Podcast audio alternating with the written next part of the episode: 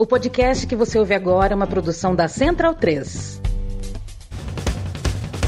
Começa agora pela Central 3, o programa para quem sabe que o futebol é muito, muito mais do que apenas um jogo. Está no ar o podcast da Trivela.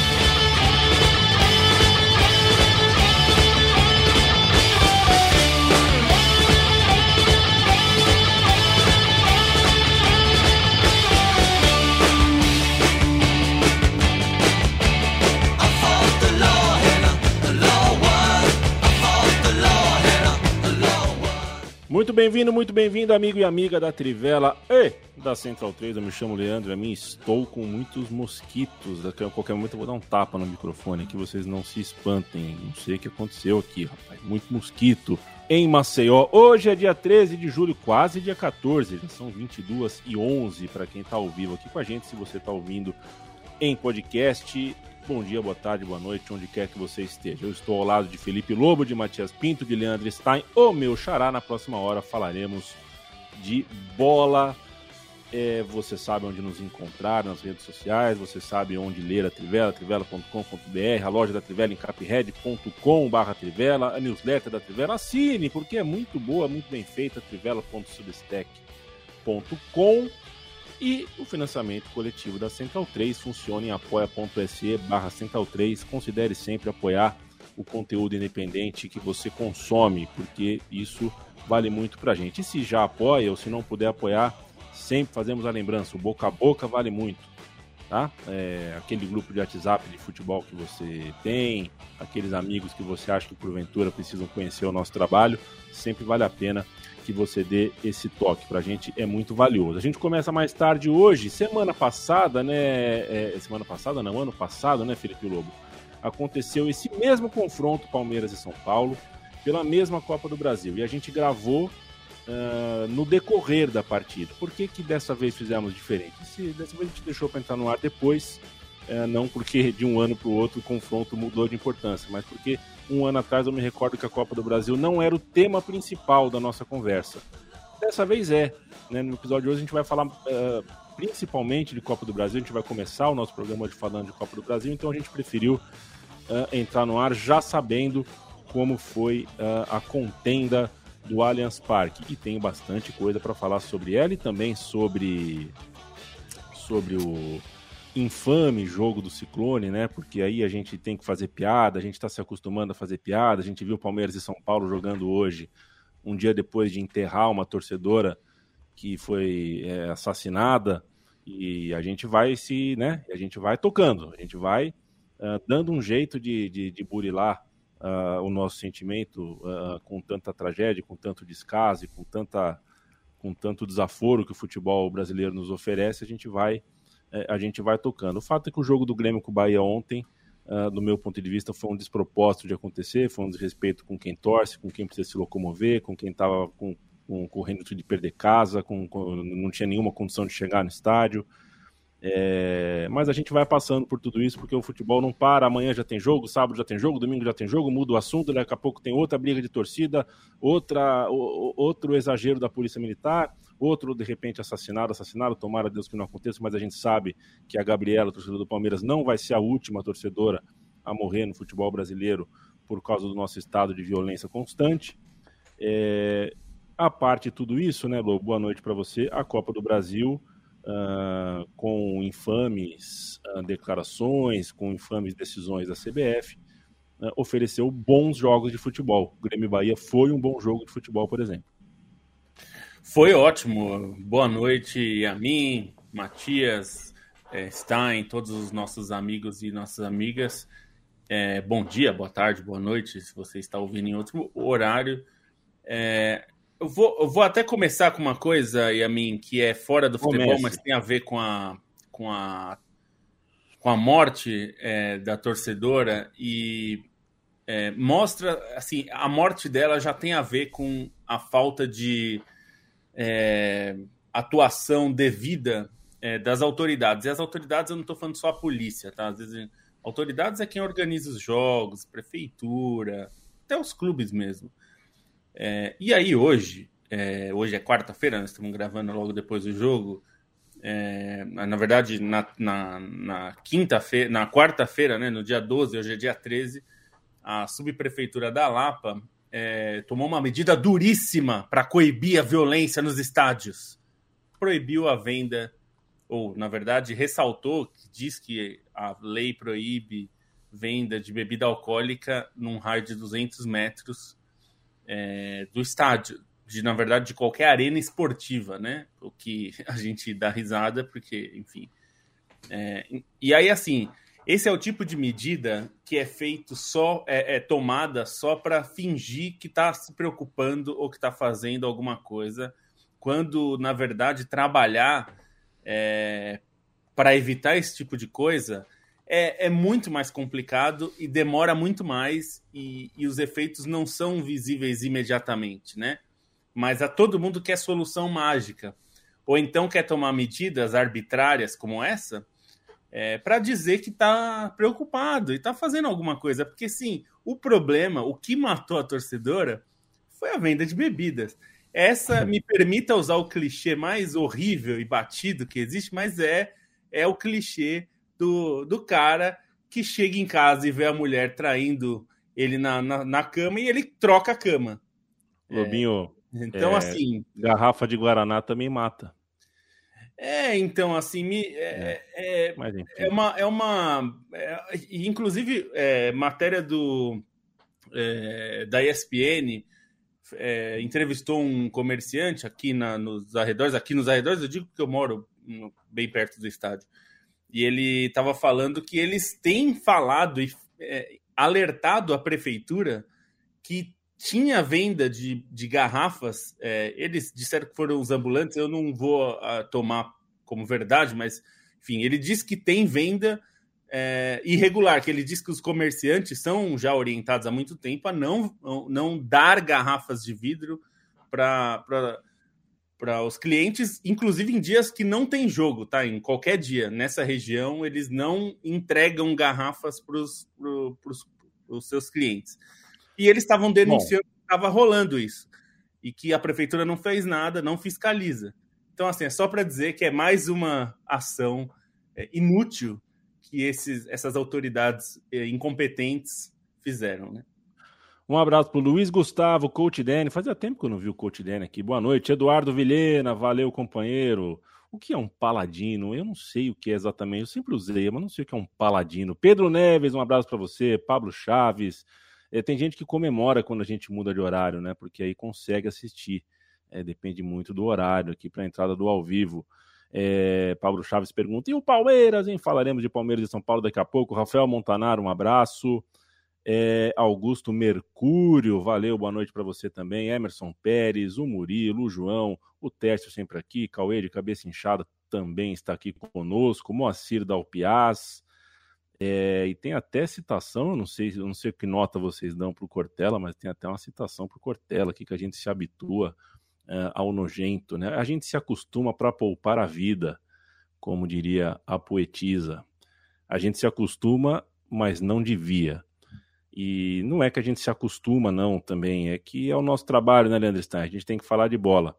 É, não é garrafa e a gente tira, tira sarro porque não é garrafa, porque fez carinho, porque foi no momento de vitória, mas também não se joga bolo nos outros, não, como jogaram no Gabigol no jogo de ontem. Não é só porque não, não machuca, não mata, que a gente uh, deve naturalizar. O, o Gabigol, no entanto, é uma ótima notícia nesse momento de Flamengo Atlético Paranaense uh, acirrado, jogando todo ano. O Gabigol teve lesão, é raro ele ter lesão, uh, baixou um pouquinho de, de, nível de atuação, talvez porque jogou fora de posição nos primeiros meses do ano, mas quando o Gabigol decide um jogo grande, a gente lembra do tamanho dele. Boa noite. Boa noite. E assim, impressionante como o, Gabigol não só ele consegue se apresentar num jogo desse tamanho, mas como muitas vezes ele chama, né? Ele com o comportamento dele, com uma dose de provocação para que quem é do outro lado se incomoda, mas quem está do lado dele cresce junto, né? Isso também é, é, importante, essa parte mental do jogo, essa, essa maneira como, além da bola que ele joga, acaba decidindo, né? Dá para discordar ou não de comportamento e tudo isso, mas também faz uma diferença, já fez diferença é, no lado anímico do Flamengo em alguns momentos em que o time tinha problemas, né? Assim, de decisão por pênaltis que ele pega e chama a torcida, tudo isso. É, e nesse jogo em que o Flamengo estava com uma situação favorável, um jogo que era difícil, né? Assim, até pelas circunstâncias, como foi o primeiro tempo, pela quantidade de finalizações que o Atlético Paranaense teve, é, ele também sabe desestabilizar o outro lado para tentar dar uma tranquilidade para o time dele.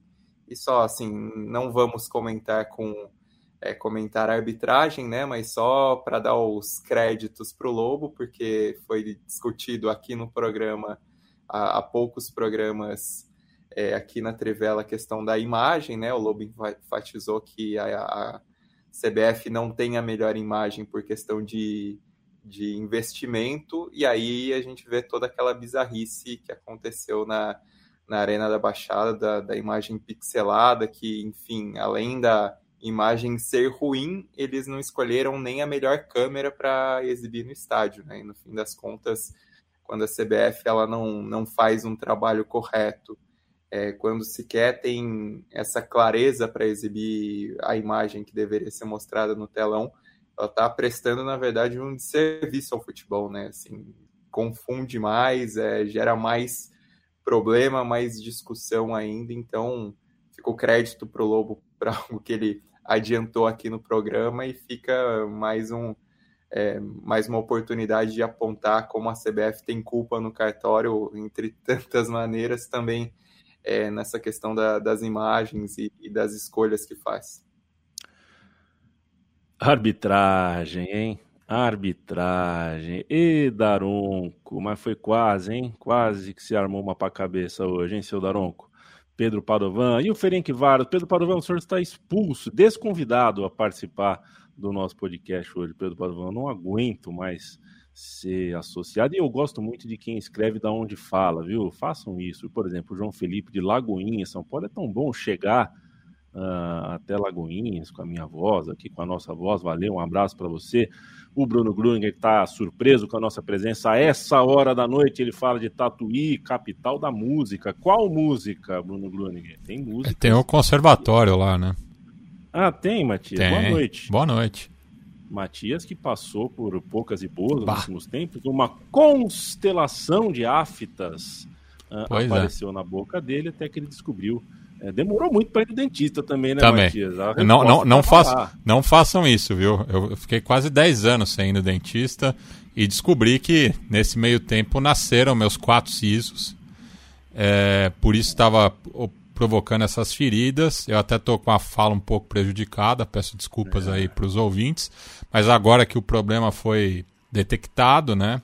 É, comecei um, um tratamento, então estou de volta aí Peço desculpas pela ausência nas últimas três edições. Agradeço a todas as manifestações de carinho é, que o pessoal mandou aí pelas redes, falando que estava sentindo falta da minha participação aqui no podcast da Tivela. É, então fica aqui o agradecimento mais uma vez. Valeu. O Kevin cita aqui, né, que sobre o assassinato da torcedora do Palmeiras, a Gabriela, ele sugere o primeiro bloco do Na Bancada. Na Bancada uh, é um, uma live, podcast também da Central 3, é, associado ao som das torcidas, apresentado pelo Ilan Simões. Eu não sugiro, porque eu não tenho relação de amizade com o Ilan Simões, então realmente não, não vou fazer. O Ilan Simões é persona não grata neste podcast. Uh, boa noite, Ilan Simões. Um beijo para você, onde quer que você esteja. Eu não estou falando de nenhum plano terrestre. Você está uh, ah, em algum bar a essa altura, quinta-feira, 20 2 e 25. O Leonardo fala de Rondinha, Rio Grande do Sul. E o Robson Nascimento pergunta se eu tô tristonho. Robson, deixa eu te falar uma coisa. Uh, o time que a gente torce, o, né, o sentimento que a gente nutre é algo muito íntimo, né? É algo muito íntimo, é algo que a gente divide com amigos, com familiares. Quando a gente entra no ar, a gente é profissional. A gente fala numa boa aqui, tá bom? Beijo para você. E, mas é claro que eu tô tristonho, eu tô tristonho, como torcedor eu tô tristonho, mas peraí, aqui a gente tá para conversar de bola e conversar com o maior respeito que vocês merecem, tá bom? Não, e só assim, uma, uma coisa que eu sempre digo nessas circunstâncias: antes de torcer para o meu time, eu torço para o meu trabalho bem feito. Então, meu é. compromisso, é. nosso compromisso é sempre com um trabalho bem feito antes de ser com o próprio time. E antes de eu. Exceto falar... São José, o São José eu deixo o é... clubismo fora. Isso, aí a gente passa um paninho. Antes de eu abrir Palmeiras e São Paulo, São Paulo e Palmeiras com Matias Pinto, deixa eu mandar um é, fazer o correio, um correio elegante, na verdade, porque vem de Carolina, minha namorada. Ela escreve é, que um paladino é na, na, história, né, um cavaleiro que acompanhava Carlos Magno, um imperador romano, né, Matias, em suas guerras. Ô, louco, eu, eu, eu, eu fico três programas sem vir, o Leandro tá namorando. é, Aí. o mundo é dinâmico, Matias. E, e, um beijo para você, Carolina. E ela, ah, na verdade, a descrição do dicionário tem também o sentido figurado, né? É um indivíduo que defende com ardor as grandes causas se você é... jogasse RPG, você saberia, porque tem esse personagem. Normalmente tem esse ah, personagem. Tem, né? O paladino, tem. é, o, é o cara hum. que é defensor das grandes causas. Ah, perfeito. Eu nunca, é, de fato, eu nunca joguei RPG. Eu jogo um tipo de RPG, né? Sabe que eu tenho um país imaginário, né, Felipe Lobo? Não, é fantástico isso. Isso daria uma é. coluna é. espetacular. Eu já, já acho que eu já te falei isso. Pois é, é que, é que são desde 2005, né? É, haja história. Aliás, eu montei esse país imaginário, Matias Pinto, você vê, né? Nosso amigo perguntou sobre, ah, você tá tristonho e tal. Quando São Paulo foi tricampeão do mundo, é, eu tava com meus primos são paulinos. Eu fui pro, pro quarto, né? Deixei eles comemorando na sala e fui pro quarto. E criei um país. É, criei um é, país Não sabia, não, eu, eu sabia de é. monolito, mas não da, da Gênese. Pois é, eu precisava sair do mundo naquele momento e criei o meu próprio país. Porque a gente gosta dos nossos times de futebol e, uh, por, por, né, é, por consequência, a gente uh, se Aqui, envolve ó. com a Paladina né? é, é, é um muito apelão no Diablo, Perfeito. é verdade. Diablo que é um RPG clássico. Perfeito. Clássico. Eu, eu, peço desculpa por não conhecer muito de RPG e te informo, Felipe Lô, você que acha que eu não gosto de filme nenhum, fui ao cinema anteontem e saí da sala com 20 minutos de filme. De qual é, filme que você foi ver? Inacreditável o filme é, Um Dia Cinco Estrelas, é um filme brasileiro. É inacreditável. Não, não é um conheço esse. Nani People, é, Carol Nakamura, eu também pedi, né? Ah. Eu, tava pedindo também, eu tava pedindo. Inclusive, o roteirista do filme é veterano meu e do Lobo na faculdade. Olha é. Carol Nakamura Cara, que estará assim, em No Limite. Vai, tá, vai, comer, vai comer olho de, de, de não sei o ah. que lá, né? Olha, vou te contar. Matias Pinto, vamos ao que interessa. É, é vamos. Seguinte, já muita... São Paulo e Palmeiras se, se, enfrentaram dois anos seguidos pela Copa do Brasil. Eu vou te passar dois tipos de contraste, tá? Uh, em 2022, o Palmeiras jogou, no jogo de volta, em 2022, o Palmeiras jogou muito mais do que o São Paulo. Hoje, o São Paulo jogou muito mais do que o Palmeiras. Em 2022, o Palmeiras foi prejudicado pela arbitragem. Hoje, o São Paulo foi prejudicado pela arbitragem. Com todos os enredos trocados, invertidos, o classificado foi o mesmo. Isso uh, quer dizer alguma coisa. Quero te ouvir sobre o jogo de hoje. É, é, terceira vez também, né, pela Copa do Brasil. Teve o confronto em 2000, né? O São Paulo acabou levando vantagem nos três confrontos e agora soma, né, cinco vitórias e apenas uma derrota contra o rival Alviverde pela Copa do Brasil, né? Mas ano passado é, o, o, o, roteiro foi um pouco parecido né, com, com o, o, desta edição, porque o São Paulo foi dominante no primeiro jogo e o Palmeiras começou melhor no segundo. Né? Tanto é que chega ao gol é, no final do, do primeiro tempo, quando o jogo estava mais equilibrado, mas teve aquele abafa ali nos 15 minutos. Só que ano passado conseguiu né, dois gols é, muito rapidamente, já tinha revertido a vantagem, inclusive o Piqueires acabou fazendo um gol naquela oportunidade também. E depois teve o pênalti desperdiçado, pelo Rafael Veiga, que colocou o São Paulo no jogo é, naquele lance polêmico né, é, da não revisão do VAR, se o, o estaria impedido ou não, no lance que acabou gerando a penalidade para o São Paulo, que fez o gol é, que levou a partida para as penalidades. Né? Mas o, o São Paulo, depois que tomou o gol hoje do Palmeiras, é, teve aquela pane normal, né? Aqueles dois, três minutos, né? Tentando se reencontrar. É, o jogo foi logo para o intervalo, mas o São Paulo voltou muito aceso para o segundo tempo, conseguiu é, o empate é, logo, né? O que acabou é, facilitando a, a, a dominância, é, principalmente do, do meio de campo. O Dorival leu muito bem o jogo, né? fez, acho que, as substituições no momento certo, e com isso conseguiu a virada é, no final, dando um pouco mais de tranquilidade. Né? O São Paulo que passou por diversas situações é, entre os dois confrontos, né, a perda do Alan Franco, do, do Pablo Maia o, é, ao longo dessa semana, porque faleceu o pai, até estava essa discussão né, se ele ia ou não para o jogo. Eu acho que foi a decisão acertada, porque o, o jogador claramente não está é, em condições de, de, enfrentar uma partida com essa intensidade psicológica depois de um momento tão duro é, pessoalmente, mas é, eu acho que no cômputo geral, né, é, o São Paulo foi merecedor dessa vaga é, nos 180 minutos, é, tendo jogado melhor é, três dos quatro tempos né, que foram disputados, sendo que o primeiro tempo hoje foi bastante equilibrado. O Palmeiras acabou chegando à vantagem, mas o São Paulo conseguiu neutralizar é, as principais ações ofensivas do Palmeiras, né? Sobretudo, acho que isso fica evidente pelo mau desempenho tanto do Dudu quanto do Hendrick nas duas partidas, né? Acho que eles foram muito abaixo do que eles podem. É, são jogadores é, o Dudu mais decisivo, né? O Hendrick em começo de carreira, mas tem muito potencial. Mas o sistema defensivo do São Paulo foi muito bem é, no confronto no geral, sobretudo é, anulando essas peças importantes para o ataque do Palmeiras. É, eu, eu fiquei é, mais surpreso com a. não Nem tanto com a atuação do São Paulo, que eu acho que foi boa nos dois jogos, até eu diria que acho que foi. São Paulo foi melhor nos dois jogos, no total do jogo. Foi. É, mas pela atuação do Palmeiras. Essa eu fiquei surpreso. Porque esse São Paulo, o jeito que o São Paulo tem atuado, é, eu acho que um dos méritos do Dorival é constância, né? O time tem conseguido é, ser constante, algo que não era em 2022, né? Não, mesmo indo longe nas campanhas. É, o Palmeiras sempre teve essa, essa característica, né? De ser um time que compete muito em todos os jogos, mesmo no, nos jogos em que não está no seu melhor. É, e acho que competir continuou competindo. Mas a, a, a, falta de qualidade do jogo do Palmeiras, eu fiquei um pouco surpreso, principalmente nesse jogo. No primeiro jogo, eu acho que tinha outro, tinha mais elementos ali diferentes. Nesse jogo que o Palmeiras começou bem, né? Deu uma sensação de que é, conseguiria dominar o jogo. E eu acho que esse é um ponto é, importante, e eu acho que o ponto é, que dificulta o Palmeiras nesse momento é o meio-campo.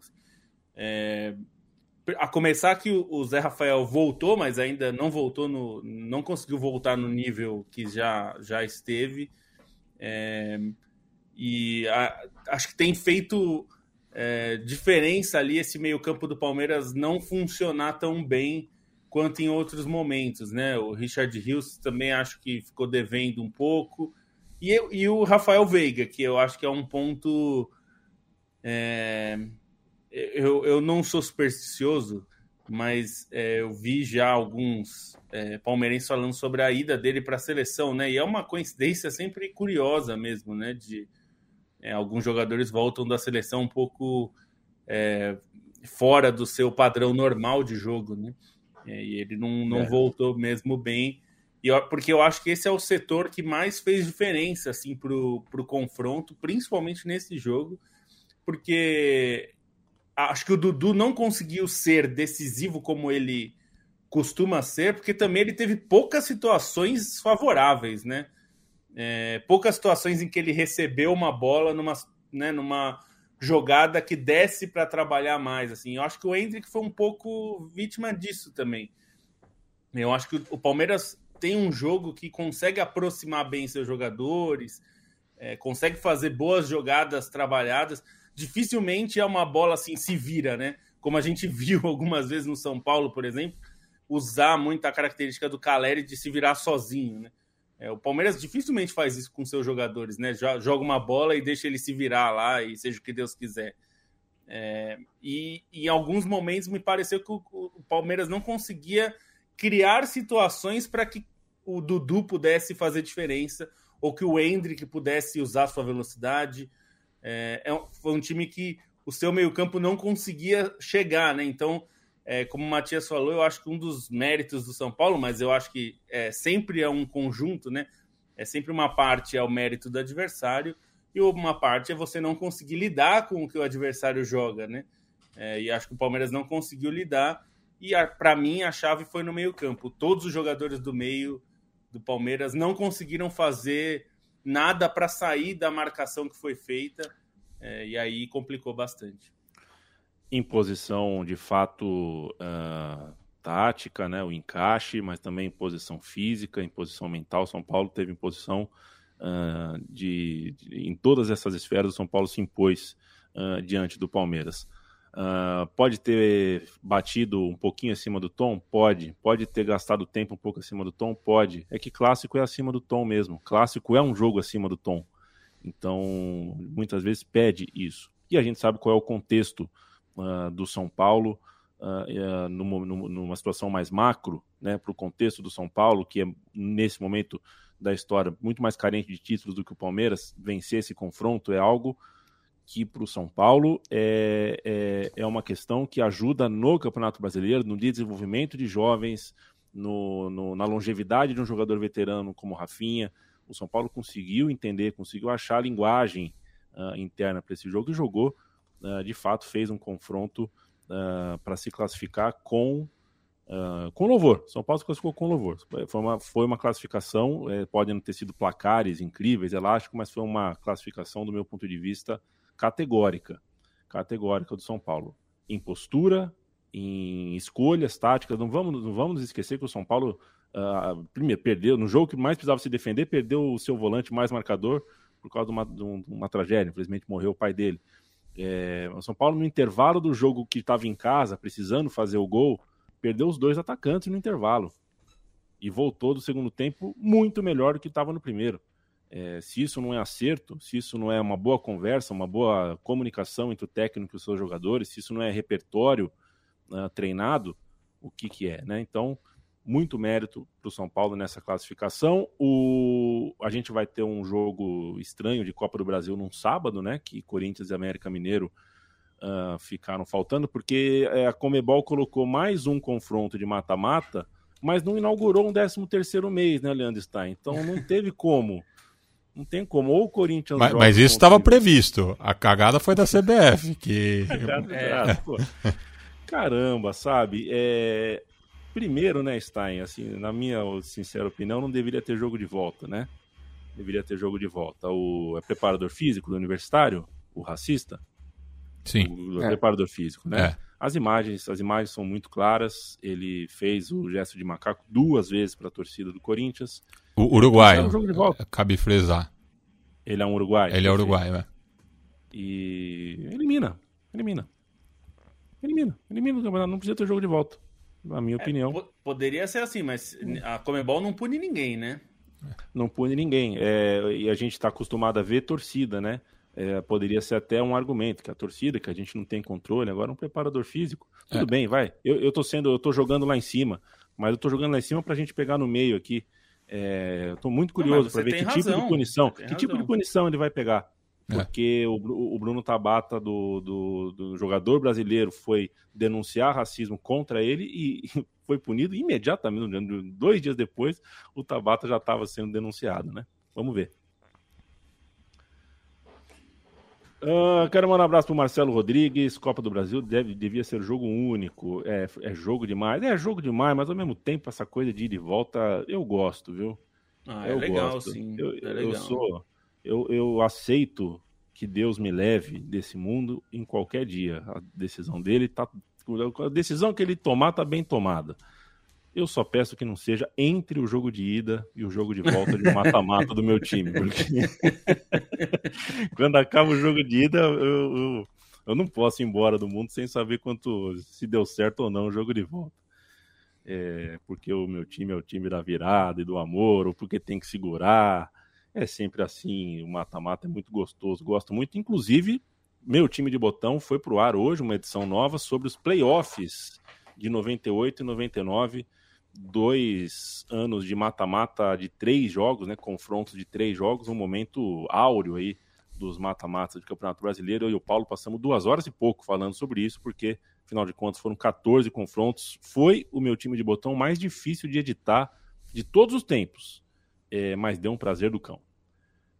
De timaços, hein? E cada timaço. O Felipe Lobo, e, e, te falar, e te falar, o, o Yamin, é, ah. pessoalmente, o jogo mais emocionante que eu fui ao Morumbi São foi São Paulo e Ponte em 99.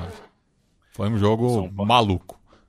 Que o Marcelinho Paraíba Nossa. fez três gols e é. virou o jogo, e depois teve. O Mar Marcelinho Paraíba, que o Michael Serra, historiador de São Paulo, publicou outro dia, jogou todos os jogos da temporada 99 de São Paulo. É impressionante por, por um jogador de linha, né?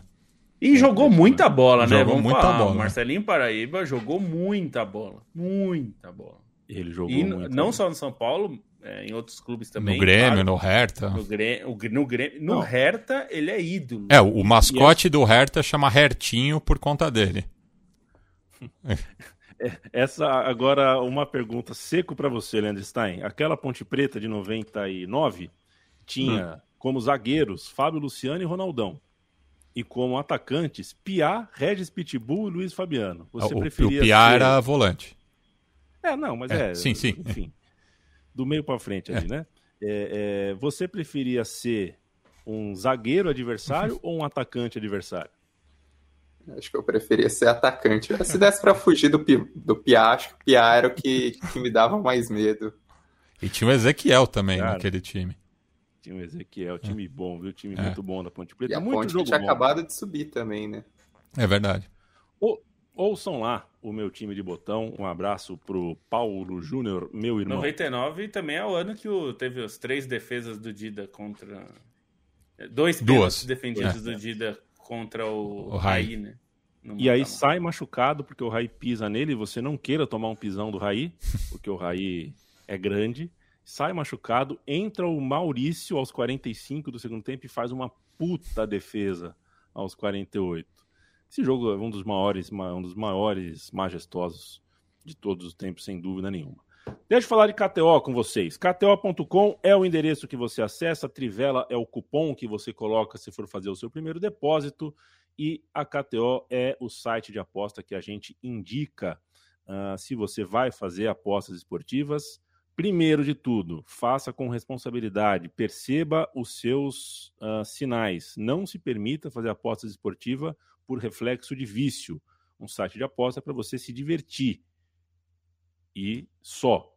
Uh, e, se for fazer isso, faça na KTO. A KTO tem modalidades como a malandrinha, tem modalidades como as KTOs, que são modalidades autorais da casa, e tem 200 mil esportes, cotações para tudo que é lado. Tá chegando a Copa do Mundo e na Copa do Mundo a gente vai ter alguns mercados especiais por lá também. E, e, também teremos podcasts especiais com o selo da KTO que está apoiando o Trivela na Copa do Mundo, Copa do Mundo na Nova Zelândia e na Austrália. Toda quinta-feira o Felipe Lobo traz três dicas. É, é, o Felipe Lobo e aquele mocinho, mocinho meio, cabelinho meio, meio é, faz tanto tempo que eu não vejo ele que eu já até esqueci o nome dele. Bruno, né? Tô brincando, Bruno. Boas férias para você, Bruno. Uh, espero que você esteja fora do grupo de trabalho da Trivela, porque não tem nada pior do que a pessoa sair de férias, o WhatsApp ficar picando, piscando, logo coisa de trabalho. Sai do WhatsApp e volta depois no fim das férias, meu irmão. Um beijo para você. Felipe Lobo, três dicas para o nosso ouvinte, para nosso ouvinte ganhar uma moeda no site da KTO. Vou fazer, vou aproveitar que tem o Brasileirão, então vou fazer brasileiro, mas vou trazer uma diferente dessa vez também. Vou começar com o tradicional, né? Tem Botafogo e Red Bull Bragantino. Botafogo, é... eu acho que só um doido apostaria contra o Botafogo nesse momento, então eu não vou ser doido.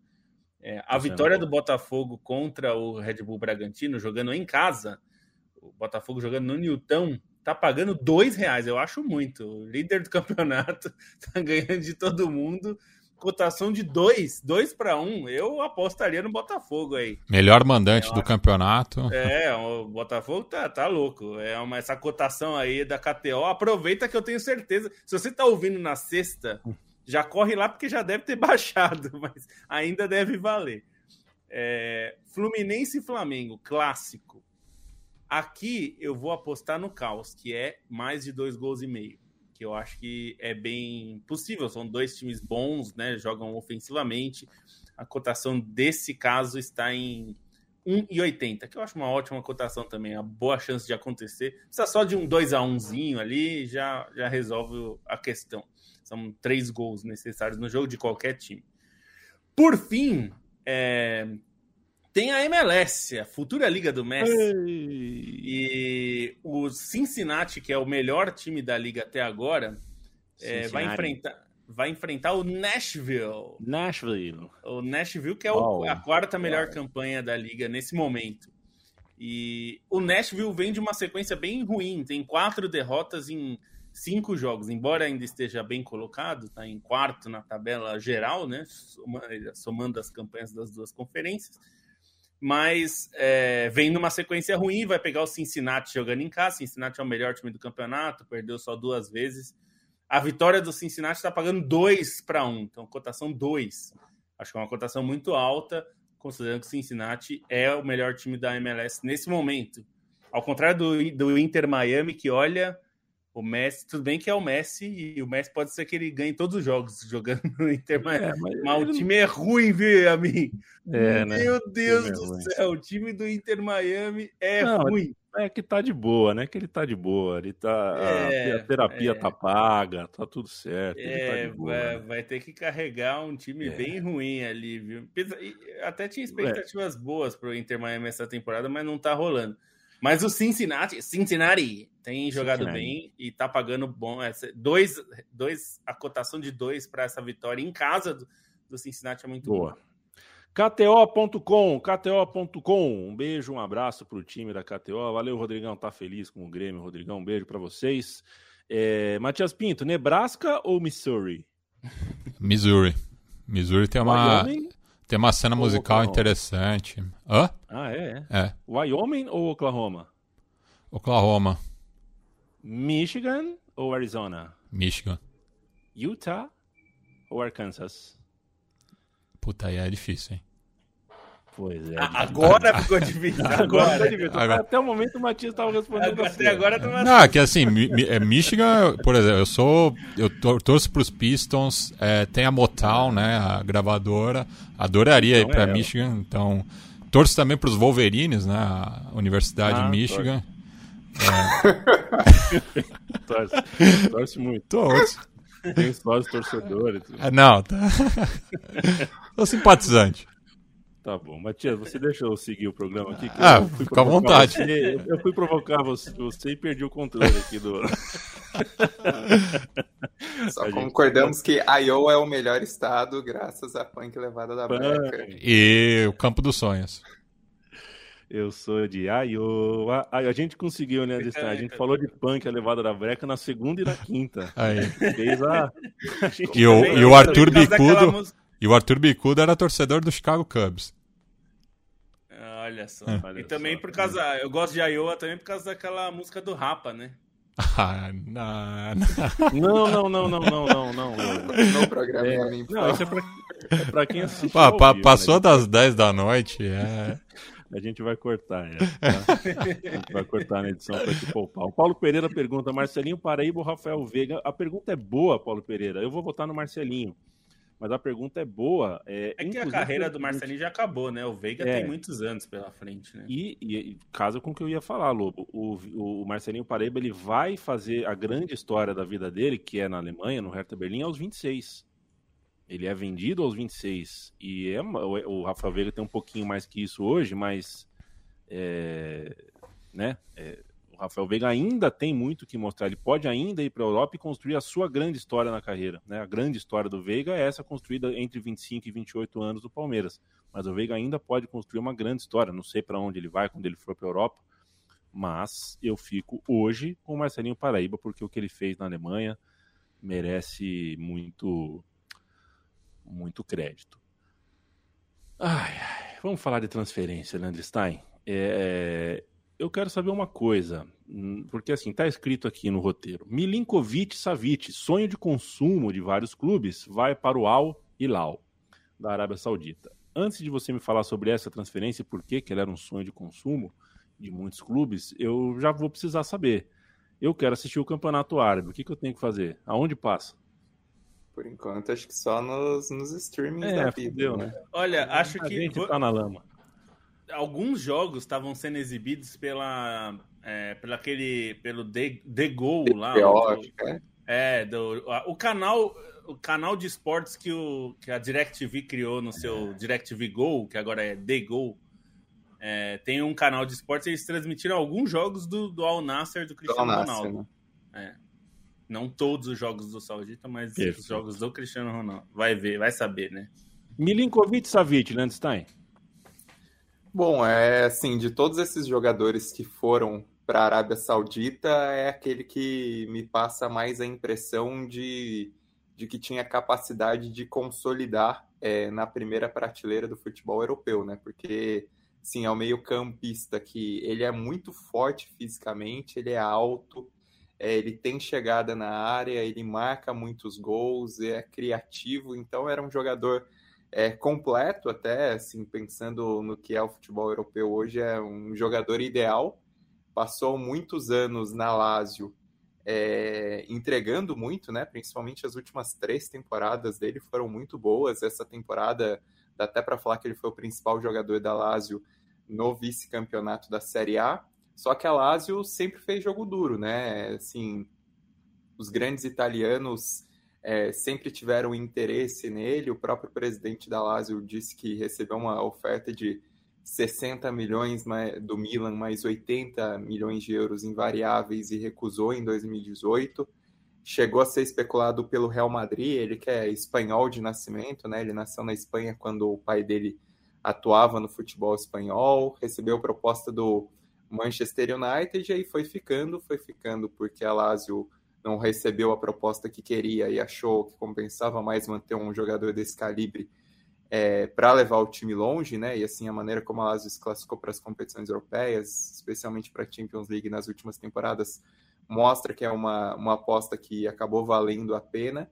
Só que já estava no último ano de contrato, não tinha necessariamente uma proposta tão alta que viesse é, de outros clubes europeus, e aí chega o Al Hilal, que paga 40 milhões de euros, que é um dinheiro que uh, a Lazio não ia receber de qualquer outro clube europeu no último ano de contrato, paga 20 milhões de euros em salários para o Milinkovic Savic, que também muito provavelmente ele não receberia de outro clube, é, é o dobro do que, que ele ganha, ganhava na Lazio praticamente, e aí vai jogar no Al Hilal, era um jogador que por tudo isso, né, e por toda a capacidade, tinha muita cara de jogar numa Premier League, tinha muita cara de jogar num time italiano mais forte em relação ao Scudetto, mas toma essa escolha na carreira e assim, o Al Hilal, dentre os jogadores contratados, é, é, interessante porque não vai pelo caminho mais óbvio, né, assim, de ser o, o estrelão, que nem, por exemplo, acontece com, com Benzema, que, enfim,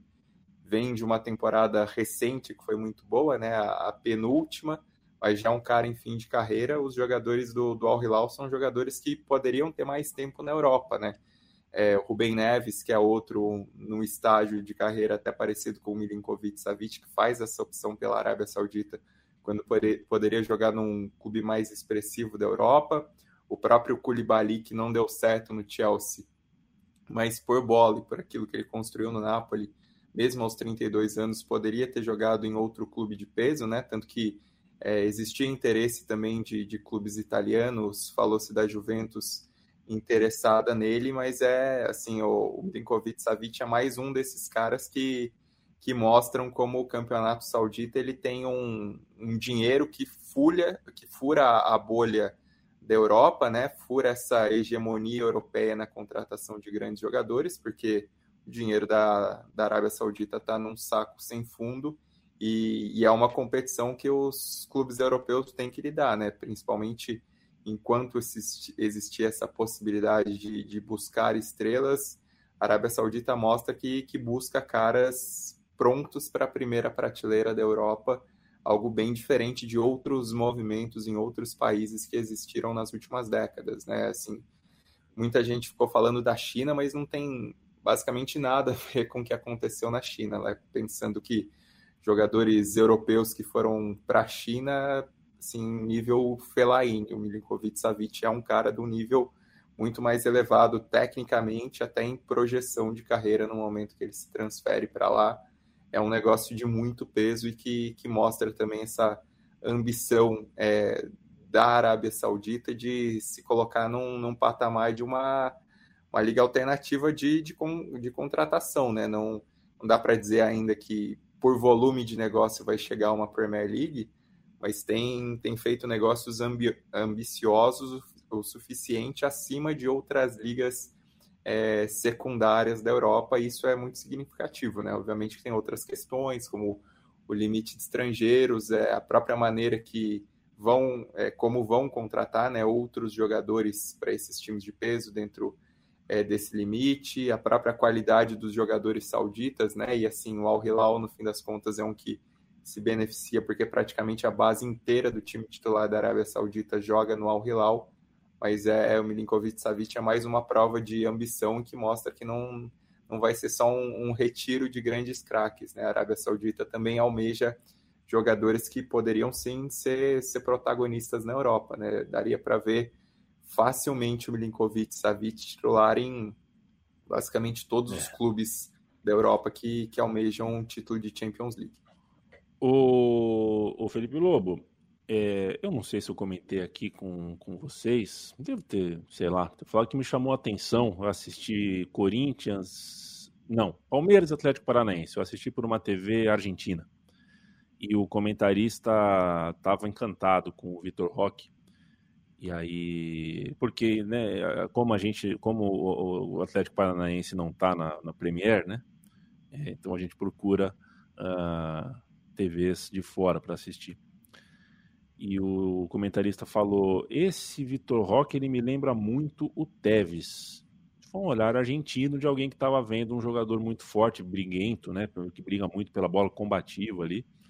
É, eu acho ele muito mais técnico do que o Tevez eu, eu chamaria de uma mistura entre Tevez e Ronaldo, porque ele é muito melhor que o Tevez tecnicamente, mas de fato lembra essa coisa de ser uma, mais forte do que a média, de ter um arranque, de ser um cara que, que parece um rolo compressor às vezes, é, de fato faz lembrar.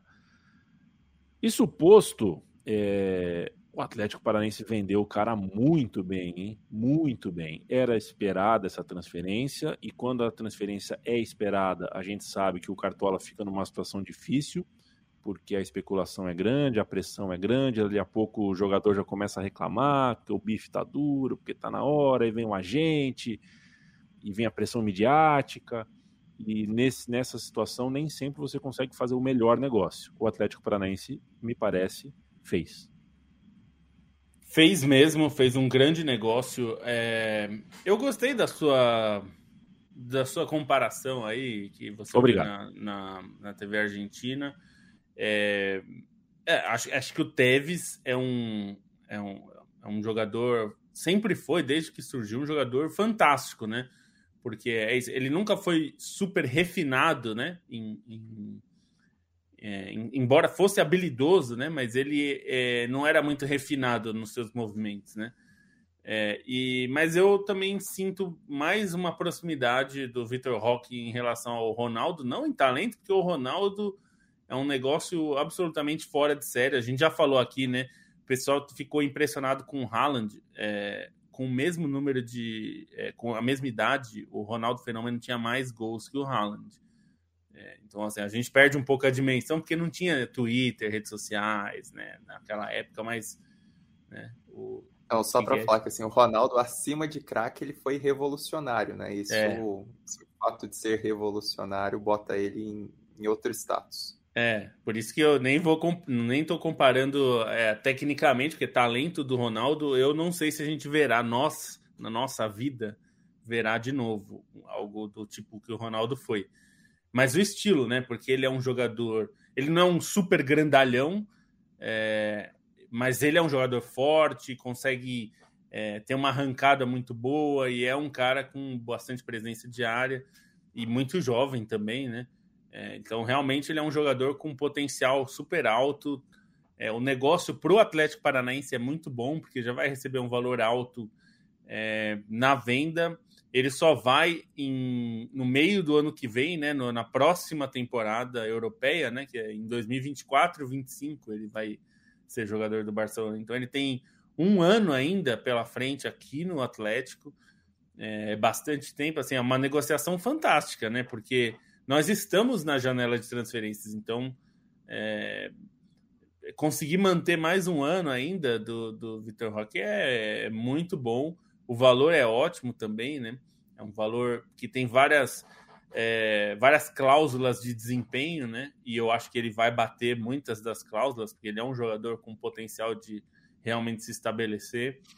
Então, é, é eu acho, inclusive, que muita gente é, fala sobre, discute a camisa 9 da seleção e tal. Eu acho que ele tem potencial, ainda não é esse jogador, mas eu acho que ele já tem potencial para estar na seleção e disputar essa, essa posição, porque ele é um jogador é. De, de calibre. O, o... Sabe que no nosso chat aqui o pessoal, o pessoal começou a falar do Belo, né? Porque o Belo, parece que o Belo pagou o Denilson, né? Puta, história esquisita. Saiu o Belo pagou o Denilson, né? O, é. Matias, o Matias ligou o microfone, né? parece que o Matias estava por dentro disso aí. O Belo pagou o Denilson. Sim.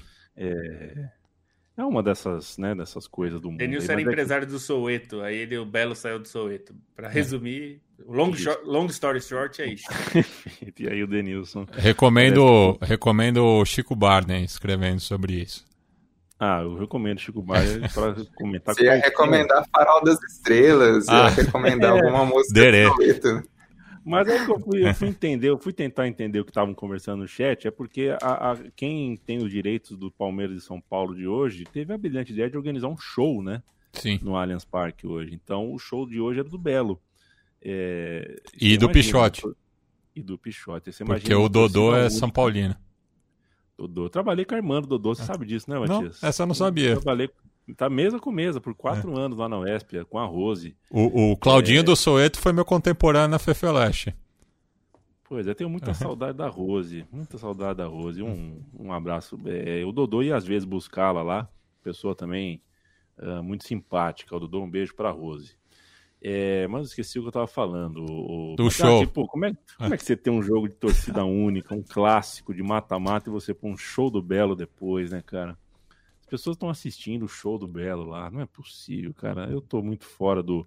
Mas é, não era isso, Matias. Eu queria transmitir para você, já que a gente está falando de transferência, a pergunta do Diego Emanuel. Hum. O que, que você achou da transferência do goleiro Sérgio Rocher para o Internacional? Um goleiro que já pegou a camisa de titular do Uruguai na última Copa do Mundo, tem tudo, pela, pelo que a gente viu do Musleira, né? O Rocher tem tudo para passar seis Copas do Mundo no gol do Uruguai mas antes vai passar pelo Inter. Eu lembro que o Goicoechea não foi bem no Inter. Não. É, o Abondancieri também não foi. O Abondancieri também não foi bem, agora tem o Rocher. Mas é, o meu primeiro ídolo no futebol foi o Gato Fernandes, né? Goleiro paraguaio, começou no. É, veio para o futebol brasileiro primeiro é, para o Inter, né? Foi campeão da Copa do Brasil de 92. Paulinho Majestade era teu ídolo, né? Você devia ser um menino estranho. é. Mas enfim, acho que o, Rocher é um goleiro com muito potencial, né? Ainda um pouco verde. O Inter, é, enfim, tá aí há bastante tempo, né? Procurando um goleiro à altura, né? Pensando que sempre foi uma posição forte ali para os lados do Beira Rio. É, é, uma pena né, que não, não conseguiu segurar o Carlos Miguel, que tem ido bem no Corinthians, né? Goleiro surgido no Inter, na Copa São Paulo, enfim, goleiro que lembra bastante o, o Dida também, que passou pelo Inter também é, no, no final da sua carreira. Mas é isso, acho que é uma aposta válida, pensando também né, é, na questão financeira, né? Porque é muito é, para os clubes brasileiros disputar né, jogadores é, vindos do futebol uruguaio, mesmo de Nacional e Penharol, é, o momento atual né, econômico é, facilita muito né, para o futebol brasileiro. Então acho que é uma aposta válida é, num goleiro com potencial que já disputou uma Copa do Mundo. É, entende a cultura futebolística, né? O Inter observou de perto também, né? Porque empatou os dois confrontos com o Nacional pela fase de grupos da Libertadores, então Imagino que o scout do Inter é, ou, ou aproveitou essa oportunidade né, para ver de perto o Sérgio Rocher e acho que é isso, é uma aposta válida para uma posição carente no Esporte Clube Internacional. Matias, eu já te contei de quando quando um, um grande jornalista, né, um desses é, bambas do futebol aí, que falam muito de bola, mas ele tem um jeito meio enrolado de falar assim. Um dia eu tava a TV ligada, assim, igual um aquário na, na sala, assim, ele começou a falar que determinado jogador era uma aposta. Só que ele, não, esse jogador é uma bosta. Que isso, cara? Aí fiquei olhando e ele falou, não, eu acho uma bosta. Falei, Mano, o cara tá... Mas não, era uma aposta. Eu falei, ah, pô, que susto, cara. Pesada, né? Quando vai chamar alguém de apo... uma aposta, tem que fazer é, separar, tá? Porque você, você, você correu risco hoje. Você falou uma aposta muito rápido. Então ainda tô com a boca ruim. É, você tá com a boca ruim, você tem que ir na manhã. Gladson Rafael tá aqui, um beijo para você, companheiro. Sábado começa a Suburbana de Curitiba, um dos campeonatos mais importantes e tradicionais do futebol amador desta República Federativa do Brasil. Beijo para você, Gladson, uniforme horroroso do Chelsea, hein, companheiro? Um beijo para você. Ronivon tá aqui. É, Ronivon, gostava muito daquela música assim, meu bem. Um beijo para você, companheiro. Minha mãe chama o Ronivon de Pendura. É, depois explico para vocês por quê. Uh, um abraço para o Paulo, que, que pede uma do, do, do Belo, não vai dar para a gente cantar. Um abraço para você, GP, também para o Juan Pablo. Vamos fechar esse, esse giro de transferências, o Leandro Stein. É, tem o Savinho, por exemplo, que foi jogar no Girona, né? É, é, Savinho, nossa esperança, hein? menino Uh, um desses mil pontinhas que apareceu, né, muito bons de bola no Brasil. Mas eu queria te ouvir sobre o Pulisic. O Pulisic vai jogar no Milan, ele tem uma nova chance aí de se recuperar. O Pulisic uh, não, não teve uma última temporada, não passa por um bom momento, mas acho que tem uma, uma chance muito boa, porque fechou com um time que uh, pode dar um casamento bem legal. É, o Pulisic, assim, o, o Chelsea é, em teoria representaria um salto para a carreira dele, né? Pensando na maneira como ele estourou no Borussia Dortmund, na maneira como existiam expectativas ao redor dele. Ele até teve bons momentos no, no Chelsea, mas assim nunca se consolidou como um protagonista, como o cara que se apostava. É, até por isso sai com uma imagem um pouco mais arranhada do clube. Mas está claro como é um, um, bom jogador, né? Assim, principalmente na seleção dos Estados Unidos, a maneira como ele foi líder de todo esse processo, né? Ele era o, foi um cara muito cobrado quando os Estados Unidos não se classificou para a Copa de 2018, mesmo carregando o time em alguns momentos nas eliminatórias.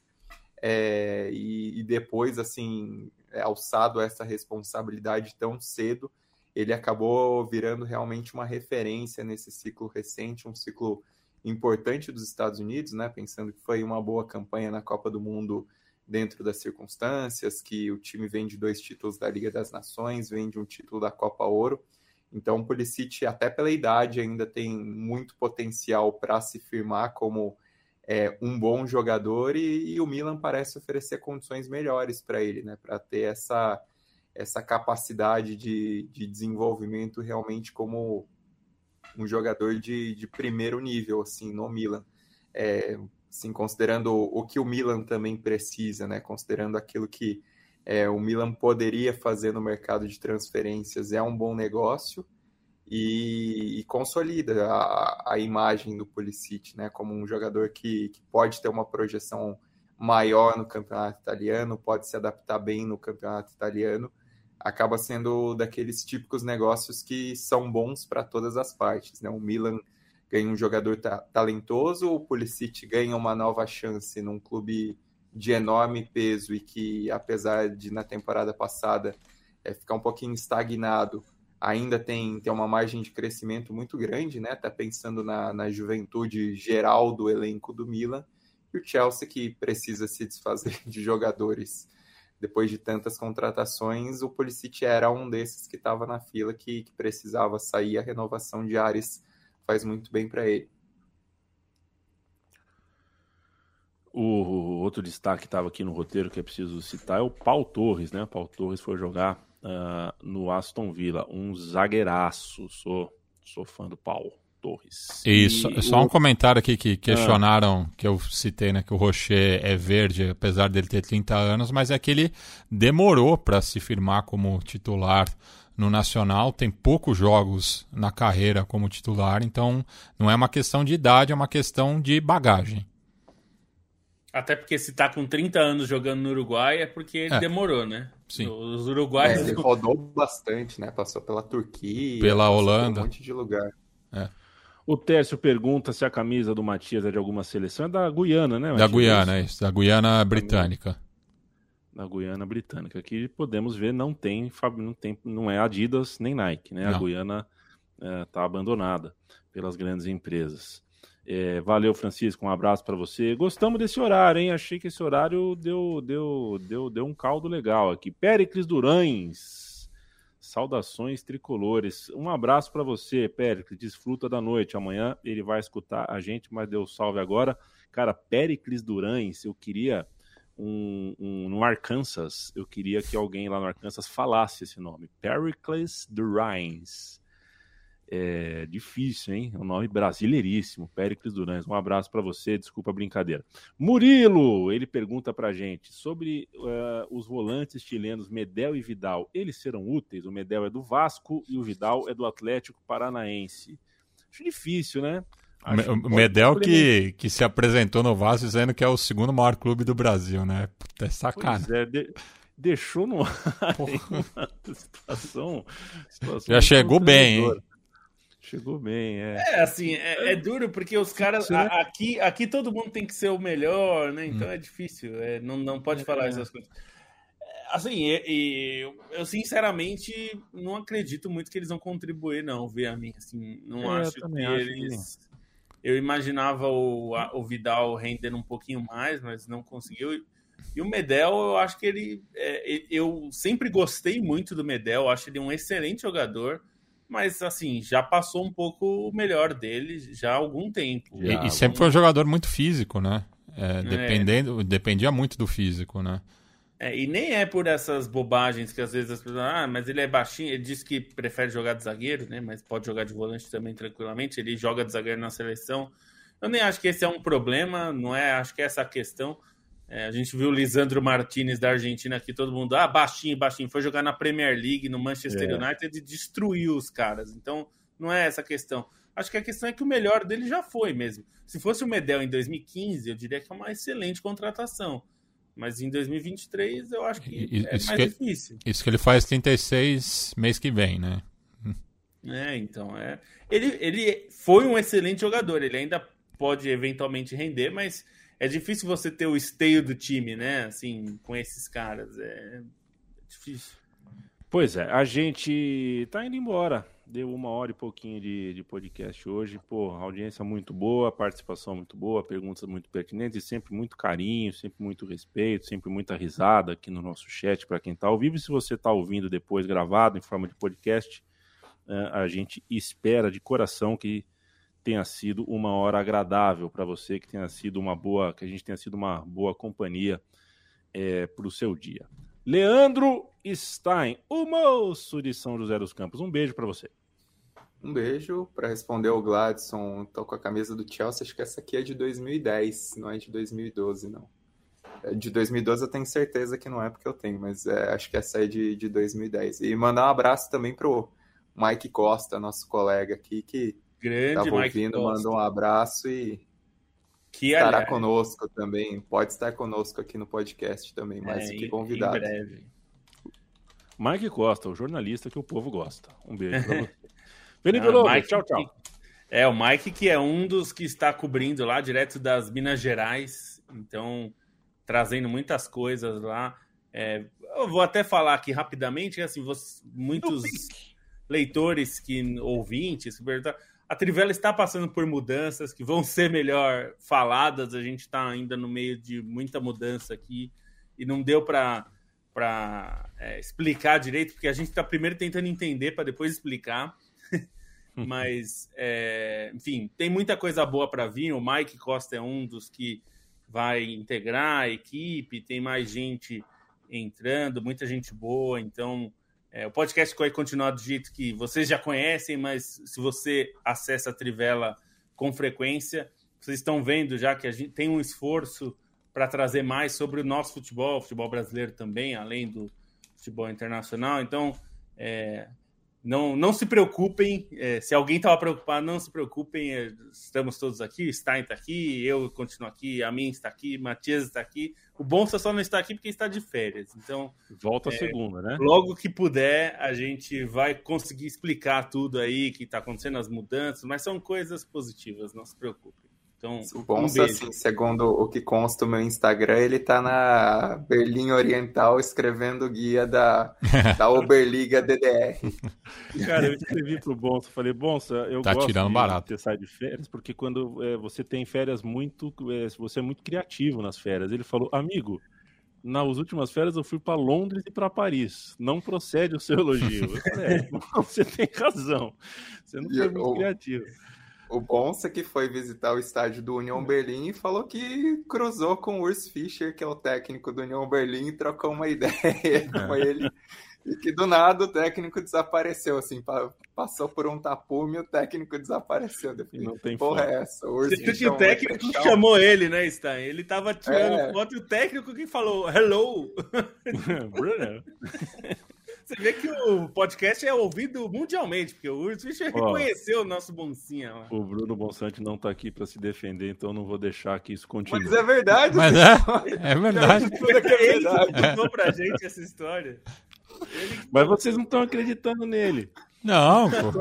Ah, ele tirou foto até. Ele tirou foto, é. é. Não, ele ah, falou que, tava, é, tava é, foi a, a visitar o estádio, tava lá tirando foto e o técnico viu que ele tava tirando foto e mandou um hello. Aí ele puxou o, assunto, o, né? o, o, que eu curti das férias do Bonsa é que ele visitou o bairro autônomo de Cristiana, em Copenhague. É um lugar que eu tenho muita curiosidade de, de ir. É, Matias, você tem. Você, você, você, você solta umas bombas muito inusitadas às vezes, né? Eu não esperava terminar o programa sabendo que você quer conhecer Cristiano na Dinamarca. É, que é um bairro autônomo. É um, é um bairro que tem. Ah, é, é, é, é, uma zona autônoma. Tipo. Tá você dentro de Copenhague, mas tem uma política própria. Ah, tá. Você tem que explicar as coisas. A gente não é xadrez é. verbal. Tem que explicar. é, descobri esses dias por que Valecas é firmeza, assim. A gente é, vai aprendendo com a vida. Tchau, Matias. Um beijo para você. Tchau. Até segunda. Segunda-feira a gente volta aqui e vê, viu, Matias? Quando te der algum problema, tenta ir no médico é, até uns 20 dias depois de ter um. Sabe?